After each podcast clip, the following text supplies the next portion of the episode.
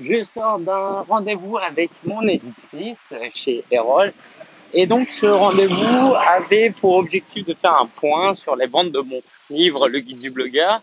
Donc actuellement il y en a eu euh, 1100 vendus. Le but c'est de vendre les 300 euh, qui restent en stock d'ici juin.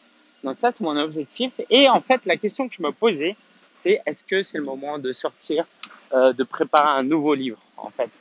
Euh, sur la marque personnelle et on est arrivé à la conclusion que euh, bah, c'était pas mal de se concentrer encore sur la vente de ce livre pour dans euh, quelques mois ou un an, une fois que j'aurais bien développé du contenu sur la marque personnelle, que j'aurais vendu des formations et que les gens auront vraiment accroché à ce que je fais, et bah de sortir un livre sur ça et ça me va très bien.